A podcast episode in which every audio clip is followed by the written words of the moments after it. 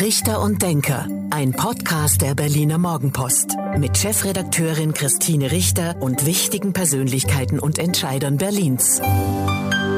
Hallo und guten Tag. Herzlich willkommen zum Podcast Richter und Denker der Berliner Morgenpost. Mein Name ist Christine Richter. Ich bin die Chefredakteurin der Berliner Morgenpost und heute denkt mit mir Frau Aletta von Massenbach. Guten Tag, Frau Massenbach. Guten Tag, ich freue mich sehr.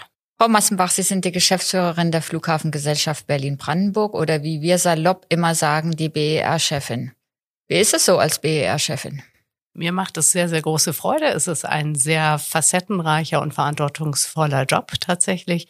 Aber ich sehe ja auch, wie wir weiterkommen. Also mir macht das große Freude. Was war denn so das Aufregendste, Wichtigste in Ihren ersten Monaten, in der ersten Zeit als BER-Chefin? Oh, da hatten wir so wichtige tatsächliche Meilensteine, die wir erreicht haben und natürlich Lowlights, Highlights. Von daher fällt es mir vielleicht ein bisschen schwer zu sagen, genau das war das Wichtigste. Es ist eben unterschiedliche Dimensionen. Wir haben uns natürlich sehr, sehr gefreut, als wir das Terminal 2 dann tatsächlich an den Start gebracht haben, Ende März.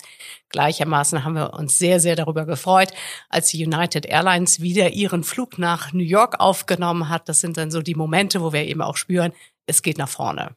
Das ist das aus der jüngsten Vergangenheit. Sie haben den BER übernommen, in Anführungszeichen. Sie sind natürlich nicht alleine in der Geschäftsführung, aber Sie leiten sie in einer schwierigen Zeit. Äh, BER ist eröffnet worden, dann kam die Corona-Pandemie, also wirklich eine schwierige Zeit und sie hält ja bis heute an. Wie ist die Lage? Ja, das ist dann ähm, tatsächlich, was den Verkehr angeht. Das ist nach wie vor, spüren wir Corona. Wir für, spüren nach wie vor, dass es Restriktionen jetzt gar nicht so sehr regulativ gibt, aber dass es eben Auswirkungen gibt durch die Pandemie. Abgesehen davon wissen wir alle, dass wir nicht in ganz einfachen Zeiten leben, was natürlich auch Auswirkungen auf den Luftverkehr hat. Aber nichtsdestotrotz merken wir auch, es geht voran und die Menschen möchten reisen. Wir wollen Menschen und Märkte verbinden und daran arbeiten wir intensiv. Der Sommer liegt fast hinter uns, noch nicht ganz. Wenn man die Temperaturen anguckt, das ist immer noch warm, aber die Sommerferien liegen hinter uns. Davor hatten viele Befürchtungen. Ähm, wir haben auch sehr viel berichtet ähm, als Berliner Morgenpost über die Lage an den Flughäfen. In Berlin ist es doch ganz gut gelaufen, oder?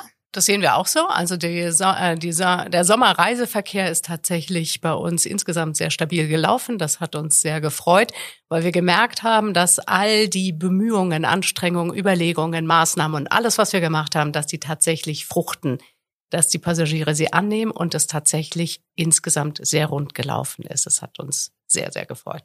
Ähm, erzählen Sie unseren oder erklären Sie unseren Zuhörerinnen und Zuhörern, was genau hatten, haben Sie gemacht, was dann funktioniert hat? Es sind unterschiedliche Aspekte. Das kommt, geht um die Infrastruktur. Es geht also, was wir an dem Gebäude verändert hat, was wir an den Prozessen verändert hat. Das heißt, wie wir die Zusammenarbeit mit all den Prozesspartnern nochmal intensiviert haben.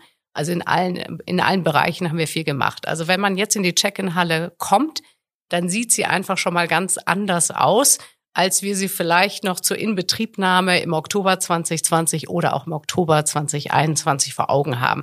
Also wir haben sie etwas aufgeräumt, wenn man so will, und wir haben eine sehr, sehr starke Automatisierung da umgesetzt, sodass tatsächlich die Passagiere die Möglichkeit haben, sowohl an der am Check-in wie auch an der Sicherheitskontrolle wieder etwas mehr Autonomie über ihre Zeit auch zu gewinnen und eine Wahl bekommen. Möchten Sie Automaten oder möchten Sie sozusagen die digitalen Angebote nutzen oder eher den konventionellen Weg? Also wenn ich jetzt als Passagier in die Halle komme und meinen Koffer, vorausgesetzt ich nehme einen Koffer mit in den Urlaub, meinen Koffer aufgeben muss, muss ich nicht mehr, wie es in der Anfangszeit war, an den Check-in-Schalter, sondern ich kann auch an einen Automaten gehen und mein Gepäck selbst aufgeben, richtig? Genau das. Also Sie können die Bordkarte dort ausdrucken, Sie bekommen Ihren Baggage-Tag, wie wir das nennen, also diesen Kleber, der auf den Koffer draufkommt und dann den Koffer selber aufs Band stellen und der geht dann in die Gepäckförderanlage und wird so und dann in den Flieger transportiert. Das läuft jetzt eben automatisch. Und das läuft unproblematisch, hat es sich bewährt in Das hat sich Sommer. rundum bewährt. Wir freuen uns sehr eben tatsächlich, wie auch die Passagiere das annehmen, dass sie dieses Angebot, was ja ein Angebot ist, ist ja nicht, dass sie gezwungen sind, das so zu machen. Jeder kann das für sich entscheiden. Aber wir freuen uns, wie es angenommen wird. Und da es ja erstmal eine Umstellung auch ist, haben wir aber auch viele unserer Kollegen und Kolleginnen gebeten, dann genau zu schauen, wer braucht denn vielleicht noch mal Hilfe. Und dann sieht man eben auch, wenn man es einmal gemacht hat, es geht eigentlich ganz einfach. Ich kenne das aus Frankfurt, die das schon seit vielen Jahren haben oder auch von anderen Flughäfen. Wien macht das ja auch schon schon seit ähm, seit vielen Jahren. Ist denn geplant, die Zahl der Automaten, ich weiß nicht ganz genau, waren 30, glaube ich, ähm, die Zahl der Automaten auch noch weiter zu erhöhen, also es weiter in, am BER auszubauen? Also wir haben über 100 und damit haben oh, wir mehr als sorry, Frankfurt. Über 100. und wir haben im Terminal 2 ist das ja alles mit Automaten und im Terminal 1 haben wir eben das jetzt sozusagen in den letzten Monaten so stark ausgebaut und aufgebaut. Das Wichtige ist, dass wir möglichst viele Fluggesellschaften davon überzeugen können, tatsächlich daran teilzunehmen. Und es sind in etwa so 80 Prozent der Passagiere, die das jetzt noch mach schon machen können. Und daran arbeiten wir, dass noch mehr Fluggesellschaften mitmachen.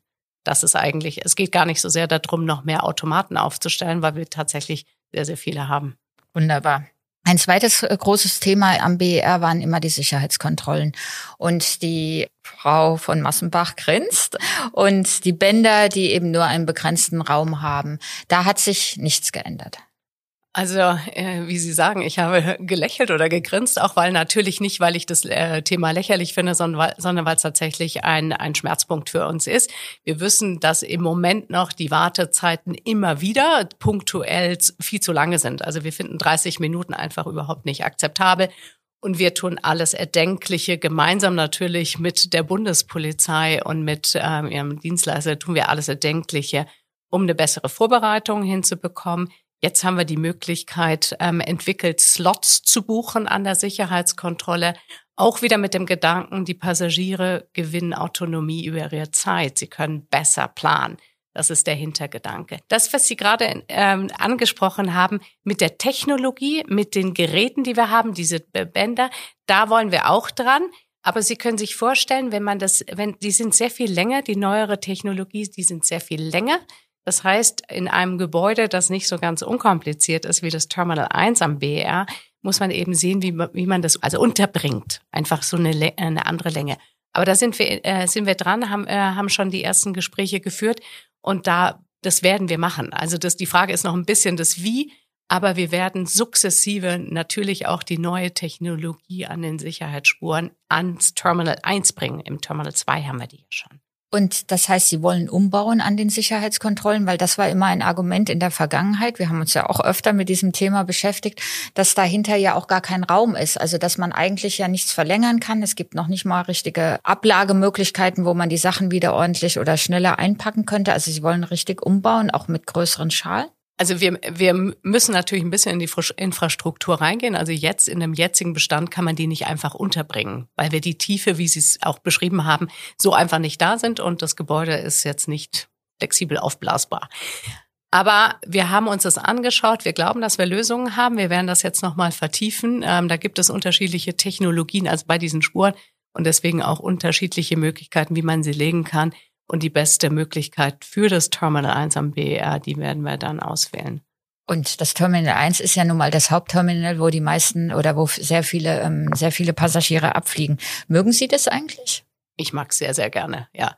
Ich finde, das ist ein, ist ein tolles Gebäude, was natürlich ähm, nicht immer ganz unkompliziert ist.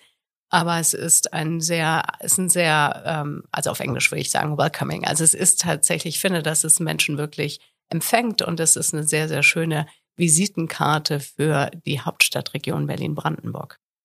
Als ich das erste Mal nach der Eröffnung da war oder die ersten zwei, dreimal fand ich es auch, auch gerade mit der Kunst in dem Hauptterminal und den ähm, Holz und der roten Farbe. Also ich fand es auch sehr schön, gerade wenn man vorher nur Tegel kannte oder als Schönefeld. Aber inzwischen denke ich, es ist immer, es ist halt ein, ein Flughafen, der zehn, zwölf, ähm, zwölf Jahre alt ist oder äh, noch ein bisschen älter und auch nach den Standards gebaut worden ist. Also die Waschmöglichkeiten beziehungsweise die Toilettensituation, die ähm, die die Laufbänder, wo sie angebracht sind. Also es gibt so oder die Wege auch runter zum zum Flugzeug selbst. Ich finde das ähm, mir gefällt es nicht mehr so. Ähm, also ich, ich glaube, das eine ist, was gefällt einem, was ist vielleicht eher so Design und was ist Wohlfühlatmosphäre Oder anders, und das die Funktionalität, Funktionalität. Genau, die Funktionalität finde ich ist nicht so gegeben. Also das Sicherheit haben wir jetzt gerade besprochen, aber eben auch, wie gesagt, wenn ich mal ähm, Hände waschen muss, ähm, die schweren Türen, die kleinen Kabinen, das würde man heute sicherlich ganz anders machen. Die langen Wege, die langen Wege runter zum Flug, ähm, Flugzeug, wenn man Gehprobleme hat, ist es schon nicht so einfach. Also eigentlich ist das Terminal 1 ein Terminal der kurzen Wege für die Passagiervolumina, die wir dort tatsächlich erwarten. Es ist, sind kurze Wege, aber was Sie sagen, dass es für Menschen, die, ähm, die letztendlich Schwierigkeiten haben, also selber zu gehen, Dafür gibt es dann die Möglichkeiten, einen Service in, äh, in Anspruch zu nehmen und wir arbeiten mit Hochdruck daran, dass alle Fahrsteige auch wieder funktionieren. Also 50 Prozent der Fahrsteige funktionieren schon wieder. Das sind also diese Moving Walkways. Das ist natürlich sehr, sehr ärgerlich, dass diese wichtige Funktionalität eigentlich mehr oder weniger mit der Inbetriebnahme ausgefallen ist. Und weil es eine recht komplexe und schwierige Sanierung ist, dauert es auch ein bisschen. Und wir freuen uns aber, dass jetzt schon mal 50 Prozent wieder zur Verfügung stehen. Uns ist völlig klar, dass es sehr, sehr beschwerlich ist, auch wenn man mit Kindern reist oder dann eben noch irgendwie Gepäck dabei hat und dann kann es ein langer Weg sein. Aber vom Prinzip ist es ein kompaktes Terminal, kompakt geplant. Funktionalität ist das Wichtige. Also erstmal hat man das Gefühl, okay, fühle ich mich hier wohl, aber es muss natürlich auch funktionieren. Und es funktioniert noch nicht an allen Punkten in dem Maße, dass wir sagen, es ist in Ordnung. Wir müssen auch noch Platz schaffen für äh, neue Prozesse, für andere Prozesse. Also wir werden weiterhin das Terminal 1 entwickeln, so dass es wirklich in allen Aspekten super funktional ist. Sie sagten gerade, ähm, es funktioniert an einigen Stellen noch nicht. Welche sind es? Was haben Sie da im es Blick? Fe es fehlt zum Teil, fehlt es an Kapazität, zum Beispiel bei der Ausreise. Das werden wir dann als nächstes angehen. Also bei der Passkontrolle. Okay. Ja, also das sind so Beispiele, wo wir dann sehen, da reicht es eben nicht, die Schalter, die da vorgesehen sind, diese, diese Passkontrollschalter, die vorgesehen sind, auch das EasyPass, wo man dann mit den Automaten durchgehen kann, sind nicht ausreichend da. Und deswegen werden wir da alles sukzessive nachziehen und das natürlich in die Richtung entwickeln. Gleichermaßen ist das gastronomische Angebot, werden wir das weiterentwickeln. Und das meine ich eben mit all diesen Aspekten, die wir Schritt für Schritt angehen. Wir hatten festgestellt, dass am BER das in den Sommerferien ganz gut geklappt hat. Ein Problem gibt es allerdings, die vielen Koffer. Stapeln sich noch immer so viele Koffer oder warten noch immer viele Koffer auf ihre Eigentümer?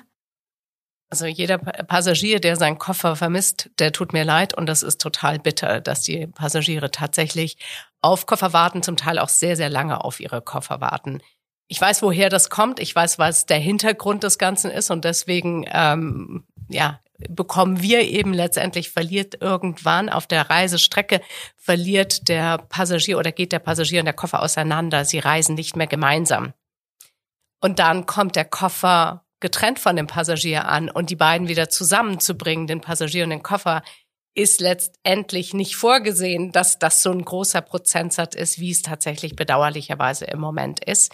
Wir als Flughafen sind dann sozusagen der Endpunkt und dann kommt die Situation hier bei uns zusammen, wo der, wo der Koffer tatsächlich ist, wann er dann zum BER geschickt wird und wann dann tatsächlich die Airline es schafft, diesen Koffer wieder zu dem Passagier zu führen, das ist etwas, was wir gar nicht so stark steuern können, beziehungsweise gar nicht steuern können. Wir können nur schauen, dass wir das unterstützen, weil es uns wichtig ist, natürlich, dass die Passagiere so schnell wie möglich ihren Koffer wiederbekommen. Also es ist ein Thema der Fluglinien.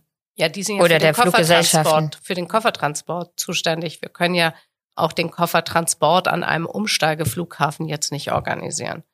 Wie viele Koffer lagern hier noch? Stapeln sich hier noch? Ähm, im Moment, das ist ähm, im Moment eine sehr dynamische Zahl, weil sehr, sehr intensiv daran gearbeitet wird, letztendlich das, was im Sommer sich da angestaut hat, das sehr schnell wegzubringen. Deswegen habe ich die aktuellste Zahl im Moment nicht.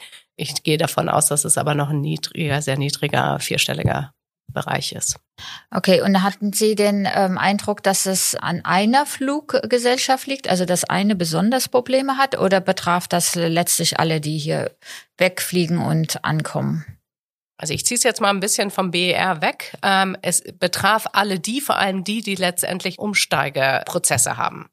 Also das heißt, die von hier aus beispielsweise nach Frankfurt fliegen und von dort ähm, wo auch immer hin ins europäische oder oder über Amsterdam oder über London. Es ist ähm, relativ egal, welchen Flughafen ich da mir vor Augen führe, weil das letztendlich das ähm, das ist dann die Schwachstelle. Es ist der Umsteigeprozess, der nicht ganz so funktioniert hat, nicht so zuverlässig funktioniert hat, wie er eigentlich funktionieren muss, damit der Luftverkehr eben insgesamt läuft.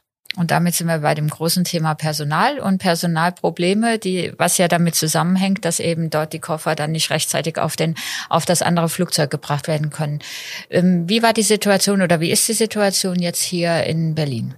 Also wir hatten zu Beginn der Sommerferien gab es auch bei verschiedenen Prozesspartnern punktuell, also zu wenig Personal. Zum Teil, weil, äh, weil die, ähm, weil sie insgesamt zu wenig hatten oder weil die Krankheitsraten zu hoch waren. Ja, also das muss man sich eben auch noch vor Augen führen. Wir sind immer noch in der Pandemie und ich glaube, wir kennen alle sehr, sehr viele Menschen um uns herum, die von der Pandemie betroffen nochmal sind in diesem Sommer. Ähm, sehr viel mehr als vor einem Jahr. Und das betrifft natürlich auch Mitarbeiter, Mitarbeiterinnen, Kollegen, Kolleginnen, die irgendwo auf dem Flughafen bei unterschiedlichsten Unternehmen auch arbeiten. Deswegen ist es die Frage, ist es sozusagen insgesamt zu wenig und da sind es sehr, sehr hohe Krankheitszahlen. Es ist eine, eine Mischung. Wir haben jetzt gesehen, alle haben sehr, sehr intensiv ähm, daran gearbeitet, etwaige Lücken zu füllen und haben sehr, sehr gut rekrutiert. Dann dauert es ein bisschen, bis sie tatsächlich dann am Flughafen arbeiten dürfen, weil jeder einzelne Mensch tatsächlich durch so eine Sicherheitsüberprüfung durch muss. Die dauert zum Teil sehr lange. Und deswegen sind die noch nicht alle so zu Beginn der Sommerferien da gewesen. Jetzt ist eigentlich die Situation insgesamt in Ordnung. Und das betrifft ja auch viele der Firmen, die eben das Bodenpersonal stellen oder die Sicherheitskontrollen machen. Ähm, beobachten Sie, dass es ähm, die Arbeitszufriedenheit auch wieder gestiegen ist, also dass man gerne zum BER kommt und arbeitet? Den Eindruck habe ich schon. Ähm, wir haben sehr viel auch auf dem Gebiet gemacht, weil es natürlich wichtig ist. Also wir müssen uns ja vor Augen führen, auch jetzt wir, sage ich mal, als BER Community, wir als FBB, der Flughafenbetreiber, der das Ganze koordiniert, organisiert und steuert. So, wir müssen uns natürlich vor Augen führen, das sind 20.000 Menschen, die am Flughafen arbeiten und die daran arbeiten, damit so ein Flug stattfinden kann. Und alles muss perfekt ineinander übergehen. Und das sind Menschen und für die müssen natürlich auch die Rahmenbedingungen in Ordnung sein. Also wir müssen den Menschen dahinter auch sehen und nicht nur die Funktionalität. Ob das jetzt FBB-Mitarbeiter sind oder ob die für, für jemand anderen arbeiten, weil es, es gibt immer diese Verantwortungsteilung an Flughäfen. Das ist ganz weltweit. Naja, so. und wir haben es ja erlebt, auch die Schuldzuweisung, die gibt's ja dann auch, aber wie Sie sagen, es ist ja ein Unternehmen oder es ist ein Standort und man will genau. ja, wir könnte wollen, ich mir dass vorstellen, es stolz sein oder, oder froh sein oder sich mit dem BER identifizieren und nicht nur beschimpft werden. Genau. Aber es ist eben genau das, das ist uns wichtig, dass wir sagen, wir schaffen das zusammen. Wir bemühen uns alle zusammen. Wir haben einen ganz, ganz engen Austausch und es wird auch jetzt nicht sozusagen unterschieden, arbeitet der bei der Firma, arbeitet die bei jener äh, Organisation, Institution, sondern am Ende des Tages, dass wir sehr stark diese BR-Community tatsächlich nach vorne stellen. Und Ihr Eindruck ist, da hat sich was verändert und oh ja. verbessert? Ja, unbedingt, unbedingt, weil letztendlich dieser, dieser Wunsch, wir zeigen, was wir können, und wir haben sehr, sehr viele Maßnahmen gemacht. Wir haben uns sehr, sehr angeschränkt. Wir sehen, es funktioniert. Das gibt natürlich eine ganz, ganz starke äh, Motivation schon ja. auch. Da hat sicherlich nach den letzten Ferien der, die Sommerferien oder der Ablauf in den Sommerferien ähm, geholfen. Dann hatten Sie ein paar gute Nachrichten in den letzten ähm, Wochen, nämlich neue Langstreckenverbindungen sind eröffnet worden. Wollen Sie nochmal unseren Zuhörerinnen und Zuhörern erzählen, wohin kann man jetzt vom BER aus überall hinfliegen? ja, das ist natürlich sehr erfreulich, vor allem, weil wir wieder weitere Möglichkeiten ähm, anbieten können, so dass die Hauptstadtregion auch auf der Langstrecke noch besser angebunden ist. Kontinentaleuropa oder so, das ist schon auf dem Vorkrisenniveau von der Anzahl der Destinationen. Also da sind wir gut angebunden. Ähm, und dann Richtung Langstrecke, das ist, ein, glaube ich, ein sehr, sehr altes Thema, ein sehr langes und breit diskutiertes Thema. Warum hat es gibt es am BR oder früher schon Tegel Schönefeld alt. Warum gibt es so wenig Langstrecken? Wir hatten ähm, vor der Krise hatten wir acht Destinationen, jetzt haben wir gerade sechs. So, das heißt, wir haben nach Richtung Nordamerika, das ist der Markt auch, also interkontinental, der am stärksten jetzt nach der Krise, nach Corona zurückgekommen ist. Und auch da sehen wir, wir haben jetzt zweimal New York, also New York und Newark, JFK und Newark, ähm, zweimal New York, einmal mit der United Airlines, die eben früher das schon angeboten hat und darüber hinaus auch mit, noch mit der neuen, mit der Startup Airline, die ähm, ein etwas anderes Konzept und auch günstigere Preise noch anbietet, Norse. die mit den modernsten Flugzeugen, die wir uns nur vorstellen können, auf der Langstrecke tatsächlich dieses Angebot äh, eben aufgestellt hat. Damit kann man direkt nach JFK fliegen vom, äh, vom BR und gleichermaßen auch nach Los Angeles dreimal die Woche. Das ist natürlich sehr spannend. Los Angeles ist ähm, ein sehr weiter Flug. Es ist ein sehr, also es ist ein sehr langer Flug. Das ist immer dann nochmal, hat nochmal Besonderheiten auch für eine Fluggesellschaft, weil sie anders planen muss, auch mit dem Crew-Einsatz etc. Und wir freuen uns sehr, dass Norse diesen Mut auch gezeigt hat, das vom BR aus anzubieten. Diesen Flug gab es schon mal von der, äh, von der Air Berlin. Aber da sprechen wir dann eben von in 2015 und das ist schon natürlich schon eine ganze ja, es, Weile her. Es gab ja immer mal die Versuche, um zu schauen, ob es einen Einzugsbereich Berlin oder den Markt in Berlin gibt, ob es genug Geschäftsreisende gibt, die ja auch mitfliegen müssen ähm, und die etwas höheren Preise bezahlen. Ähm, es ist ein Experiment auch jetzt. Naja, es ist immer, wenn, wenn eine Fluggesellschaft sich traut, sowas aufzumachen, dann sage ich erstmal herzlich willkommen und Glückwunsch und wir werden alles Erdenkliche tun, was in unserer Macht steht, auch um sowas zu unterstützen. ist gar keine Frage. Ähm, die wird das testen und dann wird sie sehen, wie das funktioniert. Aber es ist immer so eigentlich. Also ich meine, das ist ja immer, es muss funktionieren am Ende des Tages für die Fluggesellschaft dass es eben tatsächlich ein Geschäftsmodell ist. Das muss es nicht immer am ersten Tag, sondern das sind wie Investitionen. Ja, sie investieren erstmal in so eine neue Strecke, sowas aufzubauen, bekannt zu machen, so dass es tatsächlich gut funktioniert. Das dauert immer eine gewisse Zeit und normalerweise haben diese Fluggesellschaften auch die Erfahrung, damit umzugehen. Und dann wird sie das überprüfen, wie das funktioniert oder ob sie vielleicht noch mal was anderes ausprobiert, eine andere Destination ergänzt. Sie schaut eben auch jetzt nochmal auf die North äh, zu sprechen. Sie schaut natürlich schon auch, wie sie mit äh, jemand wie der EasyJet zusammenarbeitet um letztendlich eine weiter, ein Weiterflug über den BER auch zu ermöglichen. So dass es eben nicht nur, wie wir sagen, point to point, also dass es nicht nur darum geht, von Berlin nach New York zu fliegen, sondern mit amerikanischen Airlines, also mit US-amerikanischen Fluggesellschaften schaut sie, wie sie dann weiter verbindet Richtung dann in Westen ähm, der Vereinigten Staaten und vom BER aus eben weiter äh, nach Europas zu verteilen, dann eben weitere Fluggäste damit sozusagen auf die Langstrecke zu bekommen. Ja, das war damals ja auch ein ganz neues Gefühl, als Air Berlin das versucht hat mit Tegel und man aus USA kam und dann ganz viele Leute mit nach Berlin geflogen sind, um von hier aus weiterzufliegen und nicht eben wie, wie traditionell das meistens über Hamburg oder München oder wie Sie auch vorhin sagten, Amsterdam oder die vielen anderen Städte gehen, die ein sogenannter Hub sind. Haben Sie noch Hoffnung, dass ähm, Berlin auch so ein Hub, also so ein Umsteigeflughafen werden kann, zumindest im Kleinen oder auch Richtung Asien? Dafür braucht es immer eine Fluggesellschaft, die das sozusagen so nutzt. Was wir eben sehen, ist, dass wir mit solchen Angeboten, also mit diesen eher virtuellen Angeboten, dass wir da vielleicht ganz neue Wege beschreiten. Das werden wir weiter mit den Fluggesellschaften eben diskutieren und testen, wie es am besten funktionieren kann. Also so ein Virtual Hubbing. Das ist ähm, sicherlich sehr, sehr spannend. Ob das eine Fluggesellschaft irgendwann mal als Hub benutzt, freuen uns sehr darüber. Das ist dann die Frage sozusagen, wie sich der Markt weiterentwickelt. Und welche Perspektive entwickeln Sie für die innerdeutschen Flüge? Von Lufthansa fliegt vom BER aus nach Frankfurt und nach München. Werden die innerdeutschen Flüge abnehmen? Wird es abnehmen? Das hat schon sehr stark abgenommen. Also wir haben, wir haben insgesamt sozusagen haben wir ja nur noch 25 Prozent etwa von dem, von dem 2018er Niveau. Ja, also 2018 war die höchste Zahl der innerdeutschen Verkehre. Jetzt haben wir nur noch rund 25 Prozent davon. Das, das hat heißt, unterschiedliche das, Gründe. Entschuldigung, das heißt, das ist auch nach der Pandemie dann nicht zurückgekommen, ähm, also die Geschäftsreisenden. Ja, das, das ist, äh, wer sitzt auf, wer sitzt auf den innerdeutschen Flügen? Das ist einmal sind das zum Teil Geschäftsreisende, die, für die es gar nicht so einfach ist, an einem Tag hin und her zu kommen. Dann sind es natürlich Umsteiger. Also wenn wir jetzt, Sie haben gerade die Lufthansa angesprochen, das sind eben, sie bedient damit ihre beiden Hubs.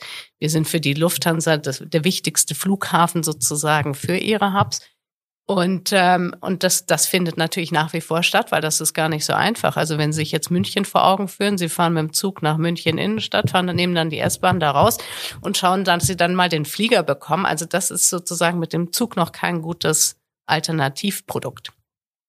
Also es geht nach wie vor um das Umsteigen, was innerdeutsch äh, natürlich noch stattfindet. Es gibt auch Geschäftsreisende, die das wahrnehmen. Oder es gibt vielleicht auch noch andere Gründe, warum Menschen nach wie vor innerdeutsch auch fliegen.